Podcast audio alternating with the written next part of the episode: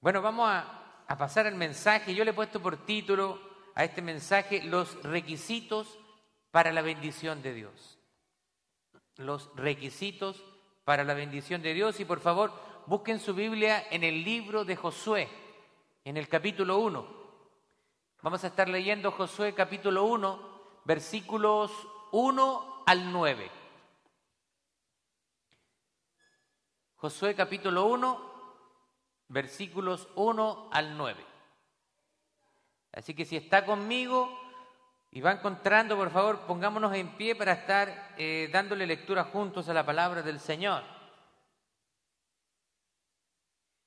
Dice así la palabra del Señor en el nombre de nuestro Señor Jesucristo y bajo la bendición del Padre, Hijo y Espíritu Santo. Aconteció después de la muerte de Moisés, siervo de Jehová, que Jehová habló a Josué, hijo de Nun, servidor de Moisés, diciendo, mi siervo Moisés ha muerto. Ahora pues, levántate y pasa este Jordán, tú y todo este pueblo, a la tierra que yo les daré a los hijos de Israel. Yo les he entregado, como le había dicho Moisés, todo lugar que pisara la planta de vuestro pie, desde el desierto y el Líbano hasta el gran río Éufrates Toda la tierra de los Eteos hasta el gran mar donde se pone el sol será vuestro territorio. Nadie te podrá hacer frente en todos los días de tu vida. Como estuve con Moisés, estaré contigo. No te dejaré ni te desampararé. Esfuérzate y sé valiente, porque tú repartirás a este pueblo por heredad la tierra de la cual juré a sus padres que le daría a ellos. Solamente esfuérzate y sé muy valiente para cuidar de hacer conforme a la ley que mi siervo Moisés te mandó. No te apartes de ella ni a diestra ni a siniestra, para que seas prosperado en todas las cosas que emprendas. Nunca se apartará de tu boca este libro de la ley, sino que de día y de noche meditarás en él, para que guardes y hagas conforme a todo lo que en él está escrito porque entonces harás prosperar tu camino y todo te saldrá bien. Mira que te mando que te esfuerces y seas valientes, no temas ni desmayes, porque Jehová tu Dios estará contigo en donde quiera que vayas. Amén, tome asiento por favor. Siempre es bueno hacer una evaluación del año que, del año que pasamos, y observar cómo estuvimos con respecto a las metas que nos habíamos propuesto realizar, ¿cierto? Algunas personas le llaman resoluciones, resolutions, acerca de lo que nosotros nos proponemos. El Señor nos dijo que cada día debe tener su propio afán. Y esto relacionado a no vivir una vida afanada, una vida ¿cierto?, eh, de no estar descansando en Él, de vivir una vida nerviosa, preocupada, con, eh, con constantes ciertos temores. En Mateo, en el capítulo 6, en el versículo 34, nos dice así la palabra del Señor. Así que no se afanen por el día de mañana, porque el día de mañana traerá su propio afán. Basta a cada día su propio mal. Así que el Señor quiere que nosotros podamos vivir vidas que nos sean afanadas. Pero por otra parte, alguien podría decir, bueno, entonces no tengo que pensar en el futuro, no tengo que planificar.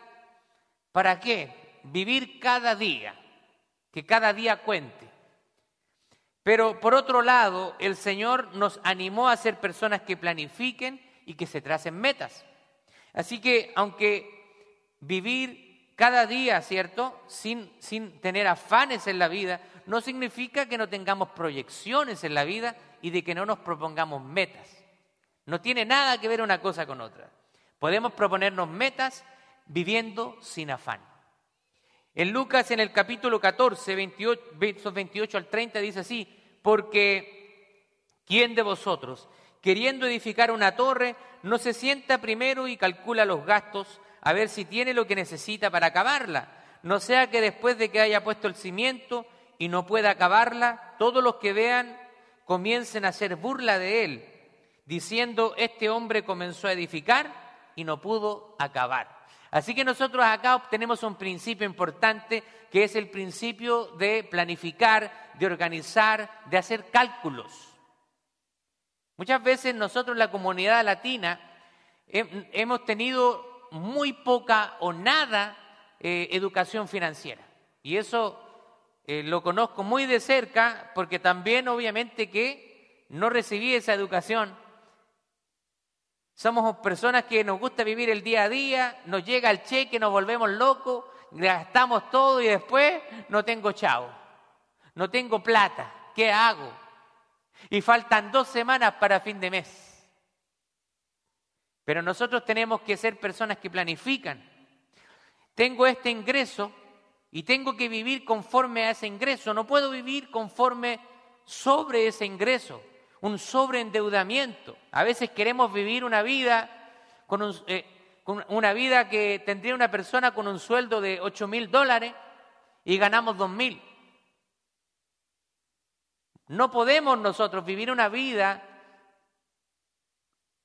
que esté sobre la bendición que Dios te ha permitido tener. Así que es necesario la planificación, el hacer cálculos, es tener una vida ordenada. Ahora, este pasaje es un pasaje hermoso de la Escritura, donde Dios está hablándole a eh, Josué. Y está hablando acerca de ciertos planes que Dios tenía para con él y para con el pueblo. Ahora nosotros, como una iglesia, somos un organismo y a la vez somos una organización. Significa que la iglesia es un organismo, está constituido por usted, por mí, somos personas que forman esta iglesia. La iglesia, al contrario de lo que muchos piensan, no es el edificio, sino que son las personas.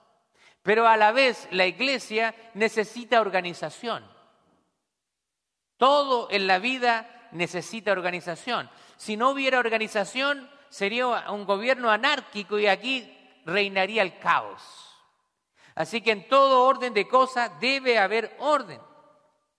Así que debemos tener organización y tener también estructuras claramente definidas y también tenemos que trazarnos metas como iglesia. Los líderes, nosotros que dirigimos el ministerio de la iglesia, somos afortunados pues no tenemos que nosotros inventar una misión. Usted si observa las compañías, las compañías ellos tienen una misión.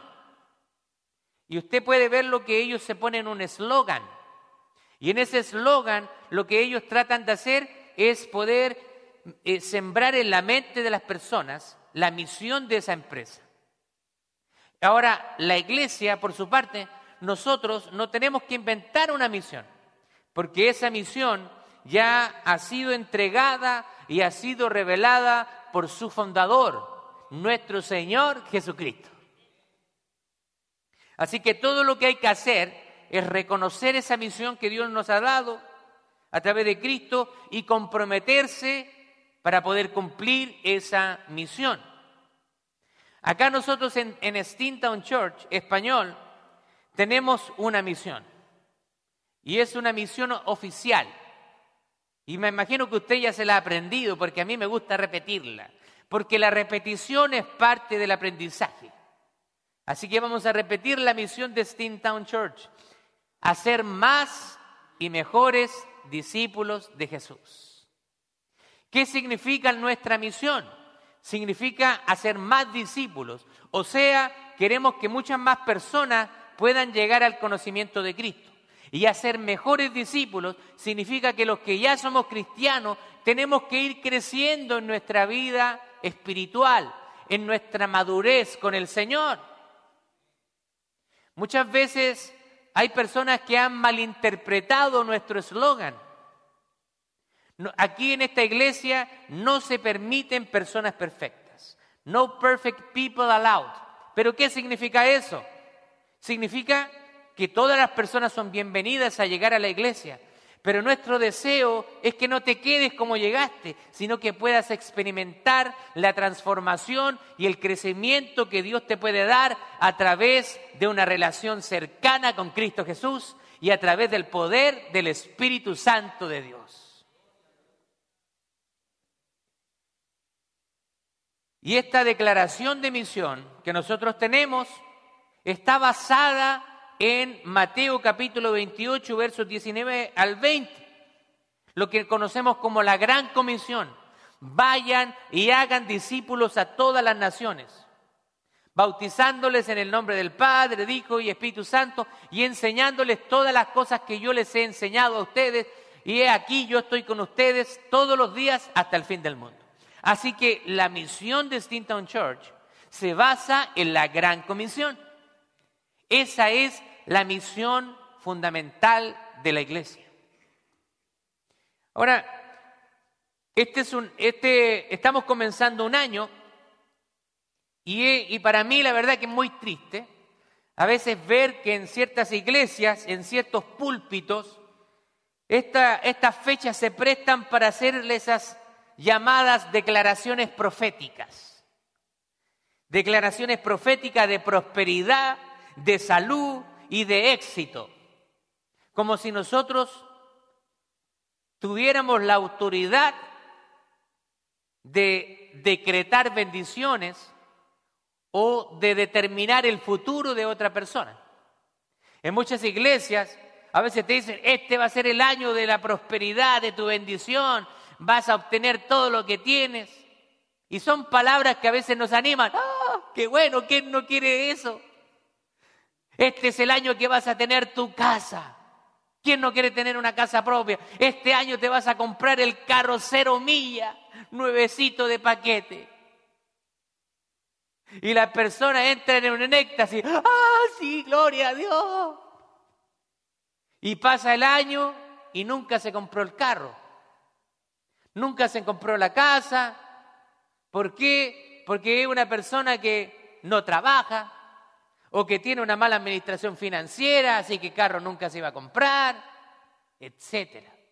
Entonces nosotros vemos que las bendiciones de Dios tienen requisitos. Y es por eso que yo le he puesto este, a este sermón los requisitos para la bendición de Dios. Hay algo que nosotros tenemos que hacer para recibir la bendición de Dios. Así que nosotros no conocemos lo que Dios tiene demandado para nuestro futuro. Sin embargo, nosotros podemos tener la seguridad de que Dios nos va a bendecir si nosotros cumplimos con nuestra parte del pacto que Dios ha hecho con nosotros. Porque Él hace pacto con nosotros. Nosotros no podemos pactar con Dios. Él ha pactado ya con nosotros a través de la persona de Jesús.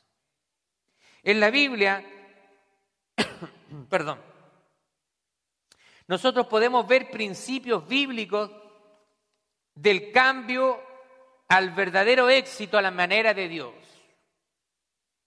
Hay un éxito a la manera de Dios y un éxito a la manera del mundo. El mundo para considerarte a ti una persona exitosa, tienes que tener dinero, tienes que tener una cuenta bancaria bien abultada, ser una persona famosa, reconocida, y eso para el mundo es tener éxito. Pero el éxito a la manera de Dios es totalmente diferente. El éxito a la manera de Dios es estar haciendo lo que Él quiere que tú hagas. Es estar viviendo la vida que Él quiere que tú vivas. Es estar teniendo la relación matrimonial que Él quiere que tú tengas es estar viviendo la relación familiar con los hijos que Él quiere que tú tengas. Tenemos a uno de los hombres más ricos del mundo, el señor Elon Musk, fundador de Tesla. Tristemente, su hija cumplió los 18 años de edad y se cambió el apellido.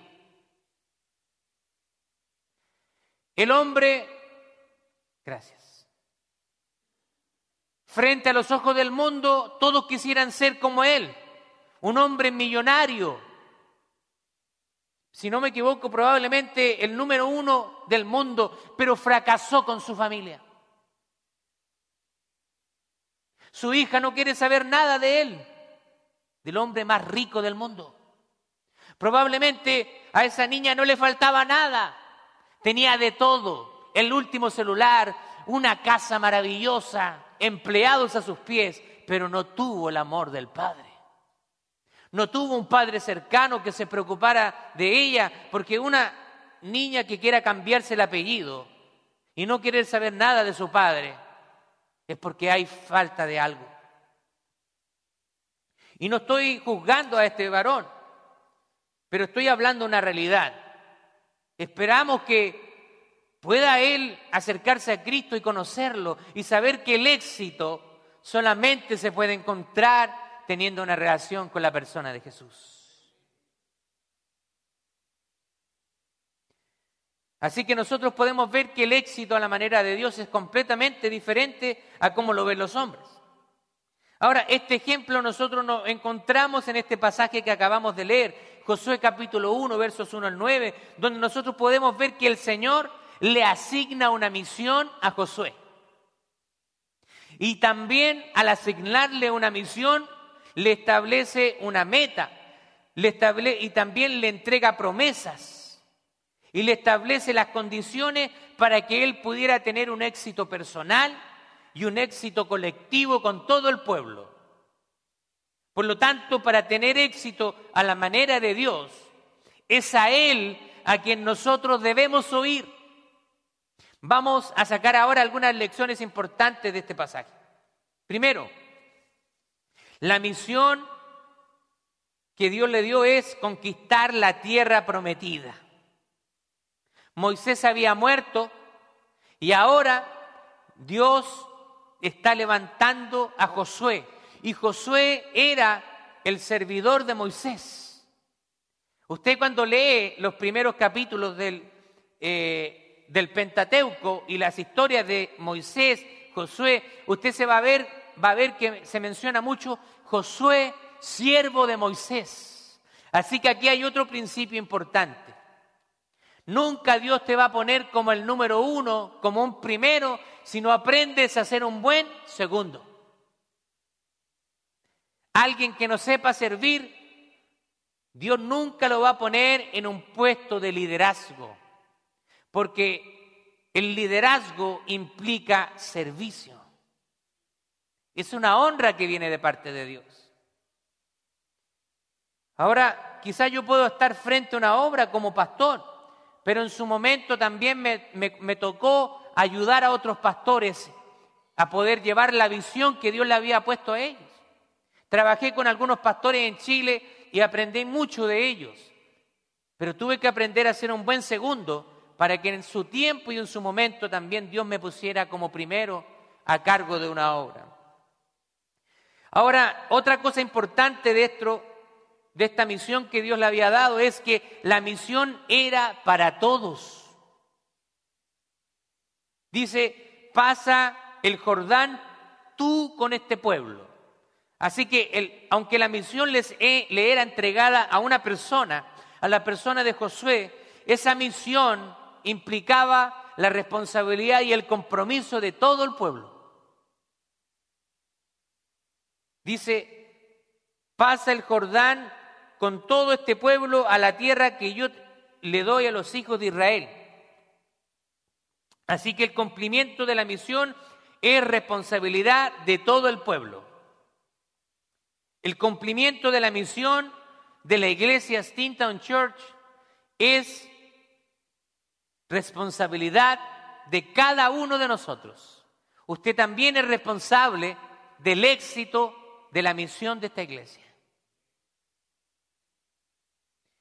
Aunque por supuesto que Dios levanta líderes y los capacita para dirigir y para guiar y para servir, el éxito en la obra del Señor depende de la obediencia y del trabajo de todos. Y yo quiero hacerle una pregunta el día de hoy. ¿En qué está usted contribuyendo a la obra del Señor? en qué ministerio está involucrado, de qué manera usted está sirviendo a la iglesia Stinton Church. Yo quiero que usted medite en esto, porque tiene que usted hacer un análisis del año anterior. Como decía mi esposa, si, quizá el año pasado usted pensó hacer muchas cosas y no la hizo, ahora tiene que hacer un borrón y cuenta nueva.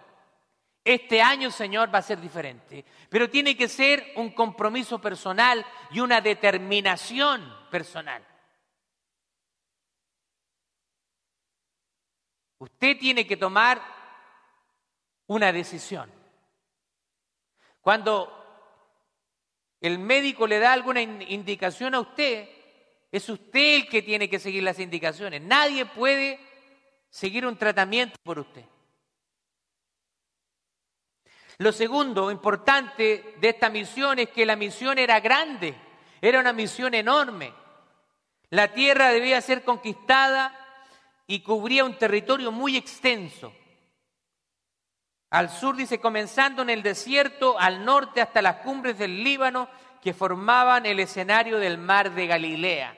Ahora, hacia el este, hasta las márgenes, dice, del río Éufrates, y hasta el oeste, hasta las playas de arena blanca del mar Grande o del mar Mediterráneo, donde uno tiene la impresión visual maravillosa de la puesta del sol. Así que la misión era conquistar un terreno bastante extenso. Ahora, aunque la misión sea grande, el respaldo de Dios con su pueblo nos hace caminar confiados, que la victoria está segura en sus manos. Usted no puede confiar en sus propias fuerzas porque nosotros somos débiles. Usted debe confiar en quién está con usted.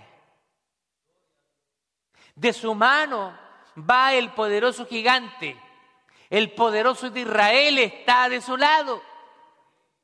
¿Quién puede hacerle frente? ¿Quién puede levantarse contra usted si usted es un hijo de Dios, es una hija de Dios, comprado y lavado por precio de sangre. Gloria a Dios. Nadie puede hacerle frente a usted. Hay de alguna persona que quiera levantarse en contra de su vida.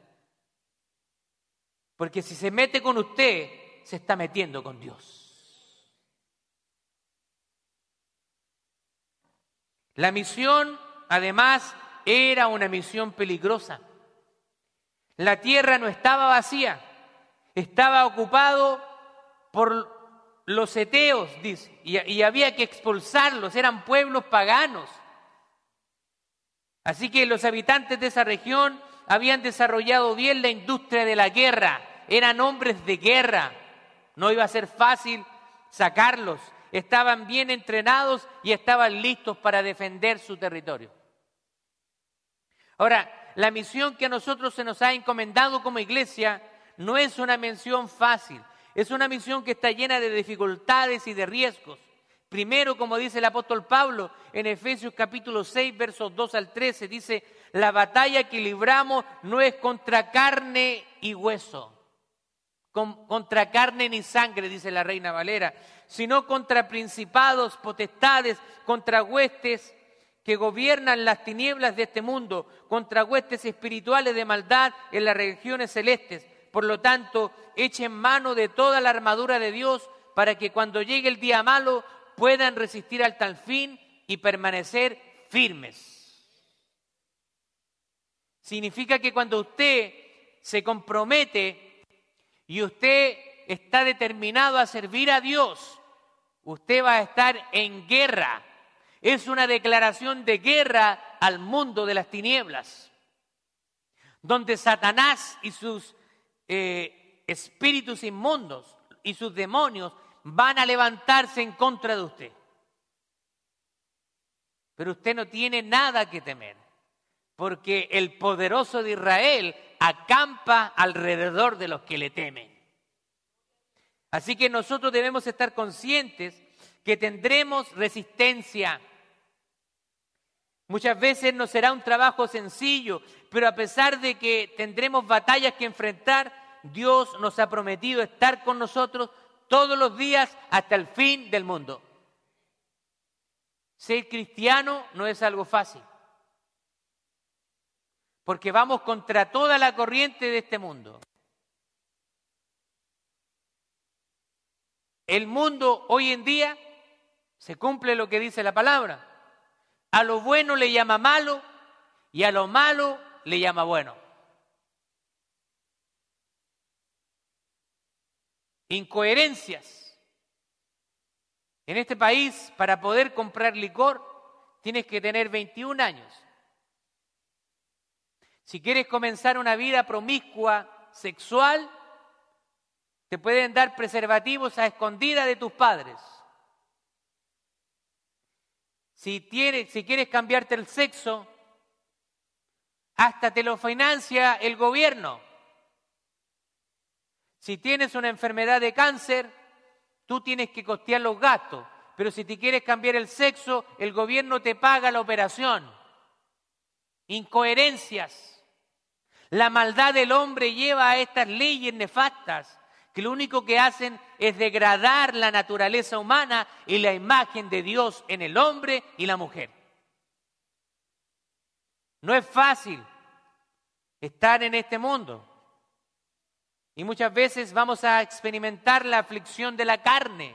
Pero el Señor nos dice que confiemos porque Él ha vencido el mundo. Y si Él ha vencido, dice que nosotros también vamos a vencer. Gloria a Dios. Número cuatro, los cristianos somos llamados a una misión, ir a todas las naciones para ser discípulos. Mateo capítulo 28, versos 19 en adelante, lo que se llama la gran comisión, hacer discípulos. Esa palabra a mí me encanta porque es una palabra que en el idioma original es matetes, que significa un aprendiz. Así que dice, vayan y hagan aprendices. Pero aprendices de qué? Un aprendiz es alguien que está aprendiendo algo. Entonces un discípulo es alguien que aprende, pero aprende las enseñanzas de Jesús para aplicarlas a su vida. Así que nosotros tenemos que traspasar eso y estar haciendo discípulos, estar enseñando a otros la palabra del Señor para que la palabra transforme sus vidas. Tercero, hay promesas del Señor. El Señor nos manda con una misión, pero también nos hace promesas. Le dice a Josué, estaré contigo, no te dejaré ni te desampararé. Así que Él ha prometido su presencia. Primero, el Señor mismo nos asigna la misión, pero también nos hace promesas para nuestro sustento y nuestra inspiración. Él te anima, el Señor nos está mandando una guerra, pero también nos anima y nos da las herramientas para vencer. Él nos dice, yo voy a estar contigo todos los días. Nadie podrá hacerte frente. Y esas promesas se cumplen en tres diferentes dimensiones de la vida. Primero, estará el mismo presente, dice estaré contigo. Segundo, él dará las instrucciones oportunas. Dice, no te dejaré. Y tercero, Él va a participar directamente contigo. No te desampararé. Son promesas que el Señor nos hace cuando nosotros andamos en sus caminos. Número dos, el Señor basa su promesa en hechos y no en posibilidades. Significa que cuando el Señor te dice algo, él lo va a cumplir. Porque Él no es hombre ni hijo de hombre para que se arrepienta ni para que mienta. Él es perfecto, Él es verdad y lo que Él dice es verdadero y Él cumple su palabra. Ahora, recuerda a Josué que todos los eventos maravillosos y singulares que él observó mientras era ayudante de Moisés. El Señor le está acordando de todo lo que él hizo con Moisés. Y se dieron porque él, como el Señor, estaba presente. Así que el Señor le ofrece estar con Josué. Dice, así como estuve con mi siervo Moisés, así voy a estar contigo también.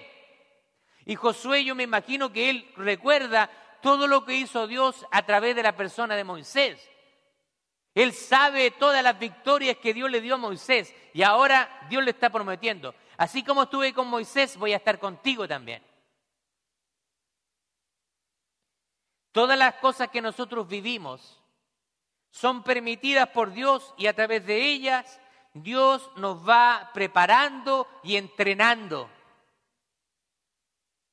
A veces nosotros no comprendemos, pero todo lo que nosotros vivimos tiene un propósito. Y ese propósito a veces no lo comprendemos en el momento que estamos viviendo una situación, pero en el futuro tú lo vas a comprender. En el futuro te, te vas a dar cuenta, cuando yo pasé esta experiencia, ahora puedo entender por qué lo viví.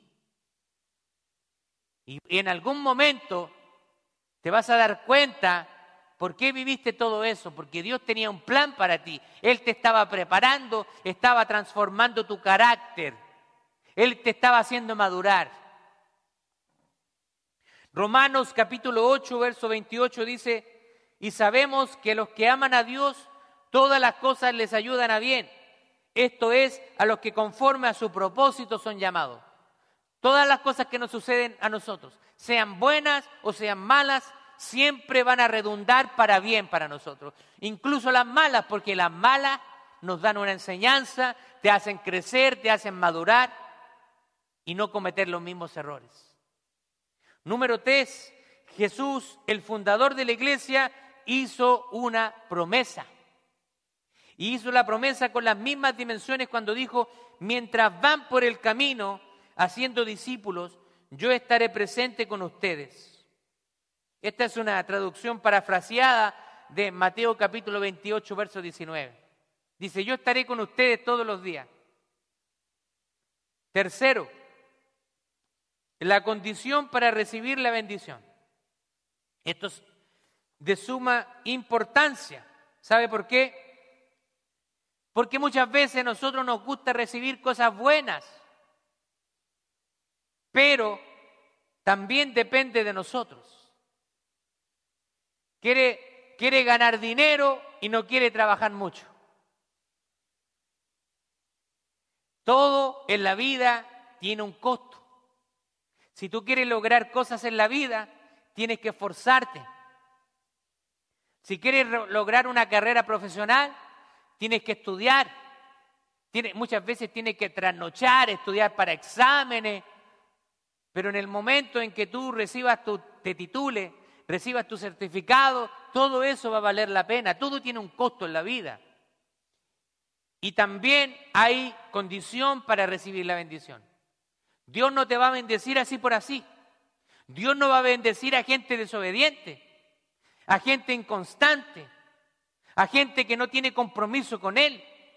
Dios no puede bendecir a ese tipo de personas. Hay ciertas condiciones.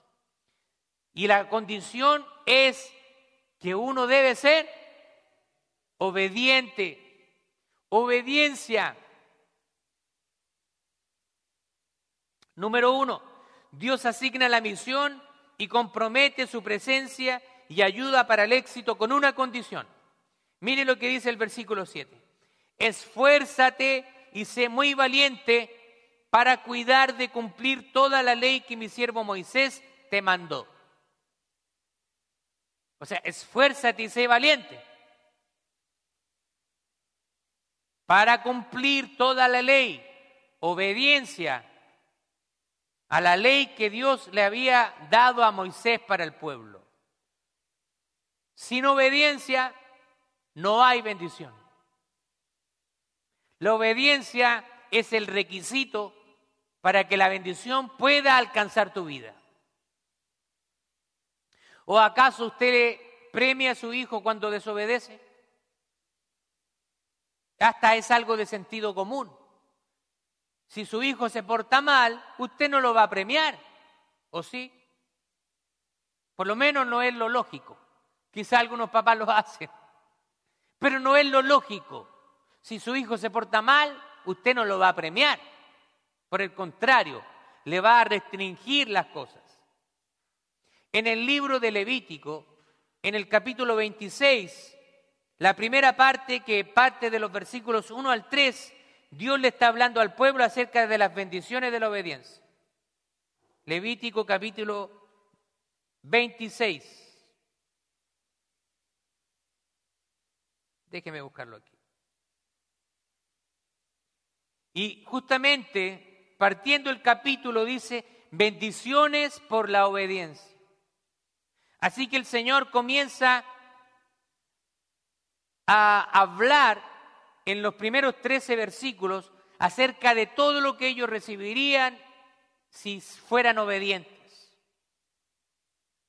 Por otra parte, del versículo 14 en adelante y hasta el 46, y si usted se da cuenta, la proporción de la exhortación a la obediencia y la advertencia de la desobediencia, hay bastante diferencia.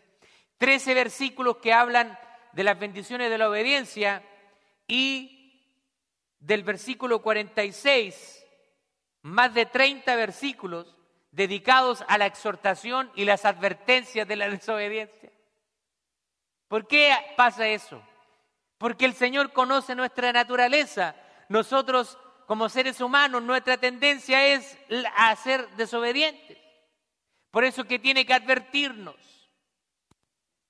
Y gran parte de este capítulo, del versículo 14, ¿cierto? Hasta el final del capítulo, el versículo 46, habla acerca de la desobediencia y sus consecuencias.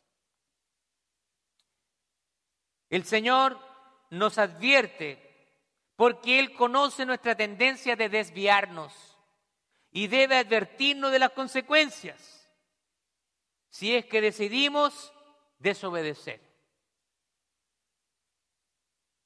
Siempre también nuestros padres, cuando nos criaron, nos eh, advertían, no hagas esto, porque te va a pasar esto. ¿Se acuerda cuando niño? No metas el dedo al enchufe. No tomes esto. No te subas en el mueble, si no te vas a caer y te va a salir así un chichón. Y como nosotros éramos porfiados de pequeñito, hacíamos todo lo contrario que nos decían los papás. Nos subíamos en el mueble y ¿qué nos pasaba? Así los chichones. Naturaleza humana. Así que el Señor nos da advertencias porque Él quiere evitarnos pasar por dolor. Todos los mandamientos que se encuentran en la palabra de Dios todos los principios bíblicos están escritos para nuestro bien. Cuando nos habla a nosotros, los esposos, de cómo tratar a nuestras esposas, nos habla para nuestro bien. Cuando les habla a las esposas cuál es el trato que tienen que tener con nosotros, les habla para su bien, para una relación armoniosa, una relación donde Cristo gobierne. Cuando les habla a los hijos que deben ser obedientes a sus padres, es porque quiere que esos, hijos puedan, ¿cierto?, experimentar la bendición en la obediencia. Cuando le dice a, los hombres y a las mujeres que la fornicación es pecado y que el sexo solamente puede darse en el marco del matrimonio, es porque él quiere cuidar a esa señorita, quiere cuidar a ese varón, porque después, muchas veces, la señorita en el, en el momento de enamoramiento se entrega y después el varón, si te he visto, no me acuerdo, y la niña se queda sufriendo y embarazada con un bebé. Todas las advertencias que están en la palabra de Dios son para nuestro bien. Pero si hiciéramos caso, entonces podríamos experimentar esa paz y la bendición de Dios en nuestra vida. Ahora, esta condición implica memorizar, meditar y magnificar a la palabra de Dios. Significa ponerle la importancia que merece la palabra del Señor. Nada puede ser más importante para nosotros que la palabra del Señor.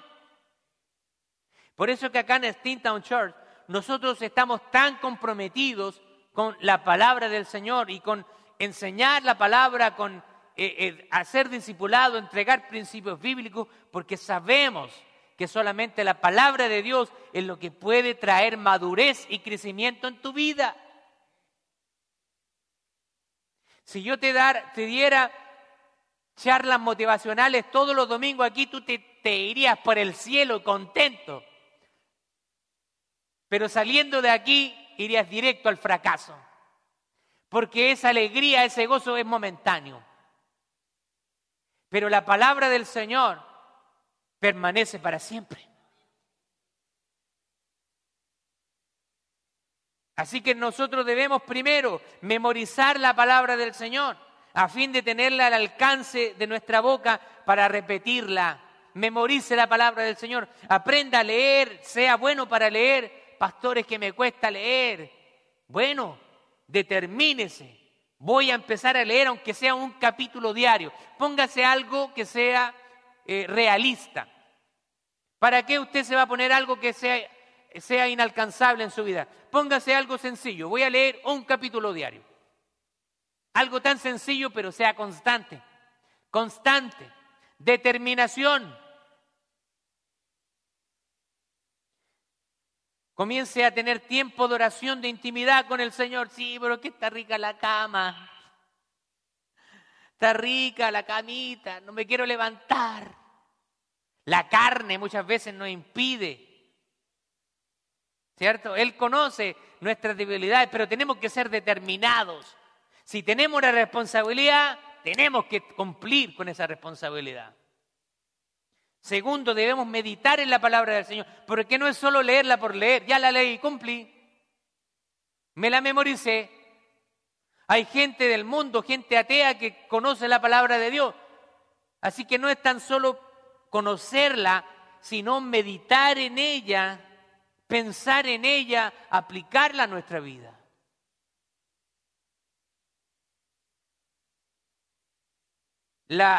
esto significa buscar las aplicaciones de la palabra de, de Dios a las situaciones prácticas y cotidianas de la vida. Si nosotros predicamos la palabra del Señor aquí, pero no le damos aplicación, no tiene ningún sentido. Debemos aplicarla a nuestra vida diaria. Esos principios bíblicos deben aplicarse. ¿Y cómo lo aplicamos? Bueno, usted tiene que en toda área de su vida hacerse un análisis en base a la palabra del Señor. ¿Cómo estoy en mi matrimonio? ¿Qué dice la palabra del Señor? Hombres, traten a sus mujeres como vaso más frágil. Oh, yo estoy siendo muy grosero con mi esposa, estoy siendo agresivo. Medito, Señor, ayúdame. Tengo que cambiar mi actitud. Finanzas.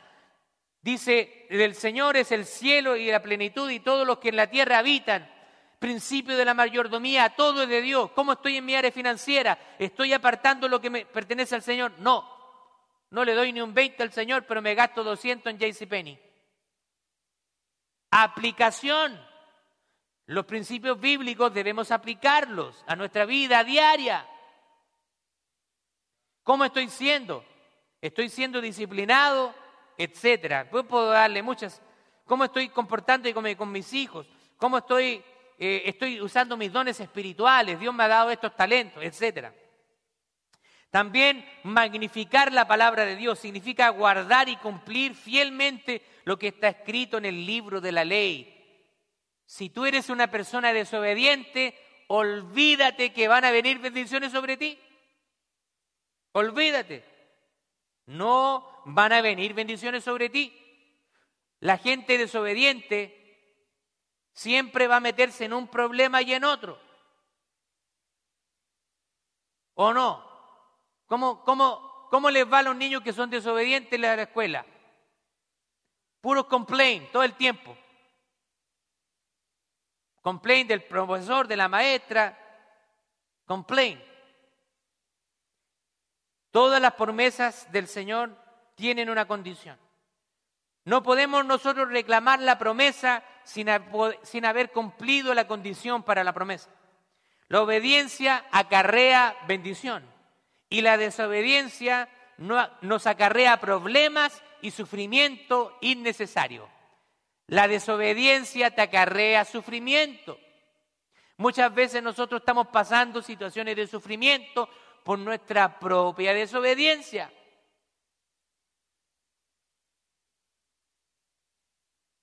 No te unas en yugo desigual. ¿Y qué hacemos? Lo hacemos. y sufrimos las consecuencias de unirnos en yugo desigual. No hagas esto y lo hacemos y sufrimos las consecuencias de desobedecer la palabra del Señor. Bueno, quiero ya concluir. Primero, en el cumplimiento de la misión que Jesucristo nos asignó, los discípulos también tenemos que enfrentar las tentaciones de nuestros tres grandes enemigos que nos vienen a provocar. Y esos enemigos han sido bien identificados. Primer enemigo, la carne, nuestro propio cuerpo, porque dice que de nuestras propias concupiscencias damos cabida al pecado. También el mundo y Satanás el diablo. Pero muchas veces nosotros le echamos la culpa al diablo cuando fuimos nosotros mismos por nuestra propia desobediencia y concupiscencia que metimos las patas. Nos equivocamos.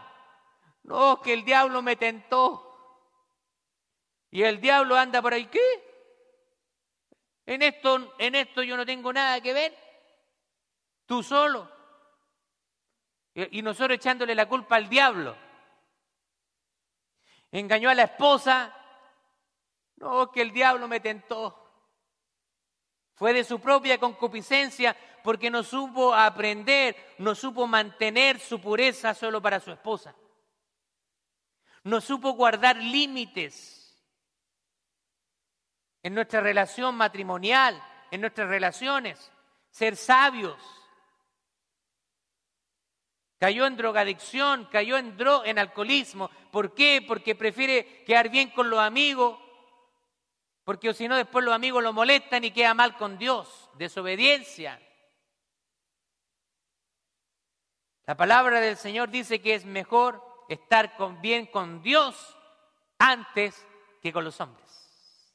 No importa que pierda a todos los amigos que usted tiene, pero usted va a tener un amigo fiel, un amigo que jamás le va a fallar. Gloria a Dios. Pero lo aprendemos con el tiempo. A veces con caídas. Estos enemigos son poderosos son inalcanzables luchadores y tienen estrategias sutiles. Vienen sutilmente. El diablo no va a venir como lo pintan en las películas, en los cómics, no va a venir con cacho pintado de rojo, con cola y con el vidente, ese tridente. No va a venir así el diablo a presentarse a su vida. ¿Cómo viene? Viene de otra manera. ¿Cierto? A los varones, en, el trabajo, una muchacha que le empieza a hacer rara el ojo. También hoy en día lo mismo, porque ¿para qué estamos con cosas? Antes era como que no, el hombre, y ahora la mujer está en las mismas. Las mujeres ahora también le cierran el ojo a los varones. Así que aquí no hay distinción. ¿Cómo viene el diablo también?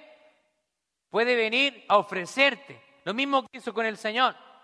Le ofreció, mira, todo esto te voy a dar si postrado me adoras. A veces también el diablo viene y nos ofrece todo el mundo. Pero por ganar el mundo podemos perder nuestra alma, podemos perder nuestra familia, podemos perder hasta nuestra esposa.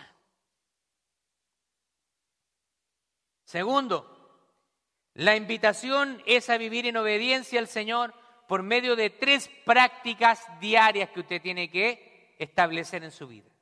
Primero, memorice la palabra del Señor. Memorice la palabra del Señor. Pastor, es que yo soy malo para memorizar. Y lo veo cantando a Bad.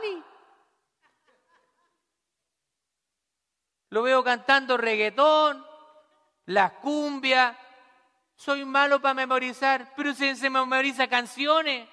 Y más encima canciones con contenido pésimo, obsceno, degradante para las personas. Y me viene a decir que no puede aprenderse un versículo bíblico. ¿De qué estamos hablando? Así que hay que memorizar la palabra, hay que meditar en ella y aplicarla, pensar en la palabra y aplicarla a nuestra vida. Tenemos que ser personas que nos entra por un oído y que baje al corazón esa palabra. Porque hay un dicho que dicen en mi pueblo, les entra por un oído y les sale por el otro. Gente porfiada, pero nosotros no tenemos que ser esa clase de gente.